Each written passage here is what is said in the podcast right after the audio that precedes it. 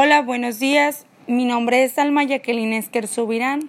Estoy cursando la materia de evaluación de talento humano por competencias en el séptimo grado con la licenciatura de Psicología Industrial en la Universidad del Desarrollo Profesional. Eh, les voy a presentar un tema que es competencias del desarrollo personal. Primero que nada, voy a decirles para qué sirve y cómo identificarlas y desarrollarlas. Les voy a mostrar un ejemplo. En un entorno cambiante como en el actual, en el, lo que único cierto es la transformación acelerada a nivel tecnológico y social. Las carreras profesionales se ven afectadas sobre todos los caminos a elegir en la relación con las competencias y capacidades necesarias para continuar avanzando y trabajar en las actividades para las que una persona está más capacitado. La inversión en la formación lleva a muchos profesionales a concentrar toda su energía para conseguir un puesto de trabajo adecuado a sus competencias y para que el trabajo quede bien hecho. Sin embargo, otros apuntan a otros caminos distintos. El aprendizaje debe ser continuo y continuado. Desaprender y volver a aprender es una tarea de toda la vida. Desaprendemos viejas rutinas y debemos aprender otras nuevas. Aprender es tan importante como cada fracción o detalle de aquello que se aprende. La creencia en que una persona puede mejorar por sí misma y hacer cosas en el futuro que van más allá de sus posibilidades actuales no solo es excitante, sino tentadora y necesaria.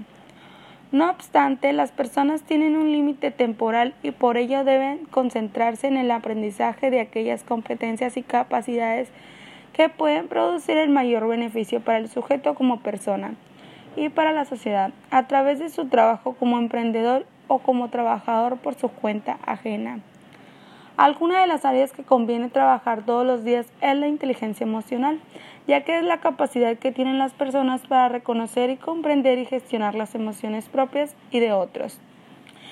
Y también decir no cuando un profesional tiene dificultades para decir no, tiene también presenta una mayor probabilidad de experimentar el estrés eh, e incluso depresión. Muchas veces somos víctimas de una indefensión aprendida, para que nos hace vulnerables y resulta muy perjudicial para nuestros intereses y trabajo profesional. Conseguir un sueño de calidad. Siempre se ha sabido que un sueño de calidad es bueno para el cerebro reparar nuestras fuerzas para mejorar, para mejor rendir es básico. Saber escuchar de forma activa, aprender a callar, tomar iniciativa. La iniciativa muchas veces creadora es la competencia que puede llevar al profesional muy lejos en la vida, a lograr mejor sus metas y objetivos, a su éxito personal y profesional. Mostrarse mostrarse positivo, ser proactivo y aprovechar las propias competencias y todo lo que le rodea a su alcance. Pedir ayuda o saber acudir a los demás para completar nuestro trabajo. Nuestra autoestima o aprovechamiento de nuestros recursos y competencias. Como conclusión, las competencias implican cambios profundos en nuestra forma de concebir el desempeño, la evaluación y la retribución, el desarrollo de la carrera. Pone énfasis a señalar que conductas son necesarias para alcanzar los resultados, a diferencia de la tradicional tendencia a controlar solo la aparición del resultado. Por lo mismo resulta una guía